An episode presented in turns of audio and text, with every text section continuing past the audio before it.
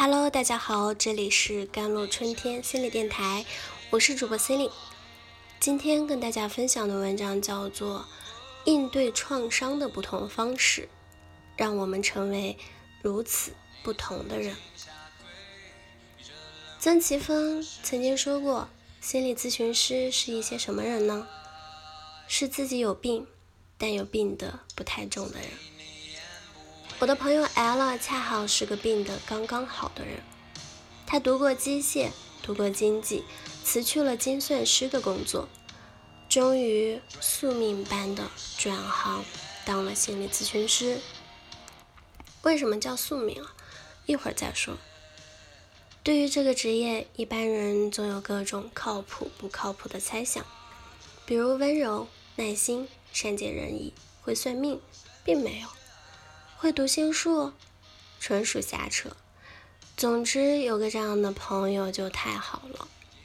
事实上，如果朋友总是像个心理咨询师一样跟你聊十块钱的，那也很可怕。比如 L，每次跟他说话，他都耐心倾听，不时点点头，而我却越来越紧张。这种紧张到底是怎么来的呢？我想过很多种可能，比如说。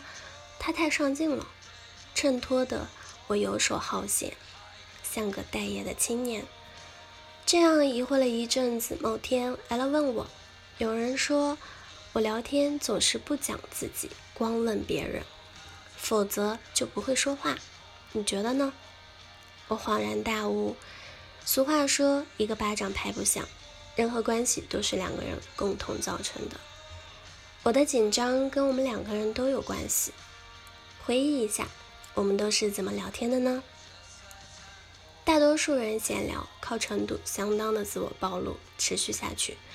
比如我老公昨天又不洗碗，哎呀，我家的娃都不带，挨了几乎不主动谈自己，这让我觉得谈自己好像太自恋了，还是找点有意义的东西聊吧，拼命让日常聊天有意义，俗称装逼。不紧张才有鬼了，那你为什么不主动谈自己呢？我问。L 想了想说：“我知道自己为什么会这样。小时候我妈不太关注我的感受，让我以为我的感受毫不重要，更习惯于照顾别人感受。时间一长，就没有办法谈自己了。为了别把天聊死，我只能问别人问题。”听到这里，我觉得有点心酸。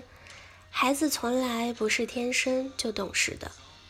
巧合的是，我也有一个不关注我的感受的妈妈。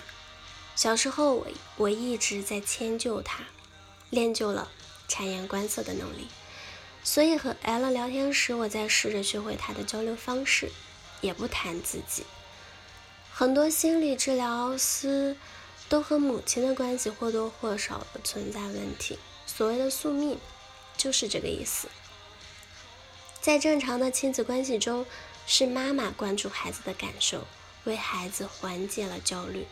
如果妈妈活在自己的世界里，则孩子不得不反过来关注妈妈的感受。如果妈妈情绪不稳定，孩子出于对妈妈的爱，常常会替妈妈承担焦虑。对他人情绪的敏感，可能是一种天赋吧。也可能来自于家庭系统内成员之间的相互影响。有意思的是，同样碰上这样一个妈妈，L 和我点亮的技能树是不同的。就好比同样是越狱，有人学会了翻墙，有人专注于挖地道。扪心问诊中，男主角 Paul。回顾自己为什么走上心理咨询师的道路时，发现他这三十年一直没有摆脱母亲的强大印象。少年时，他目睹母亲被父亲抛弃，最后因病去世。之后一直处于没能拯救母亲的愧疚中。成为一名医生，是他在试图完成曾经未完成的拯救梦想。凡事总有两面吧。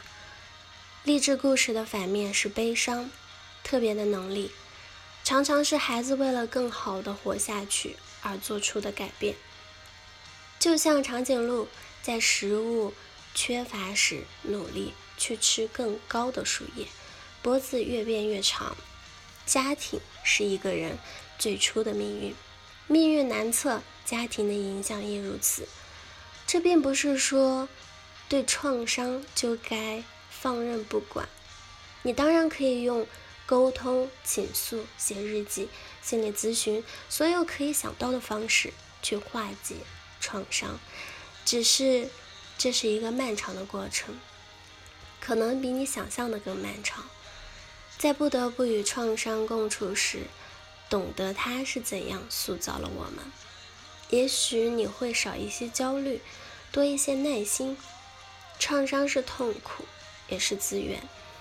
正是应对创伤的不同方式，让我们成为如此不同的人。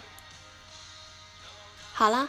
以上就是今天的节目内容了。咨询请加我的手机微信号：幺三八二二七幺八九九五，我是 c e l i n e 我们下期节目再见。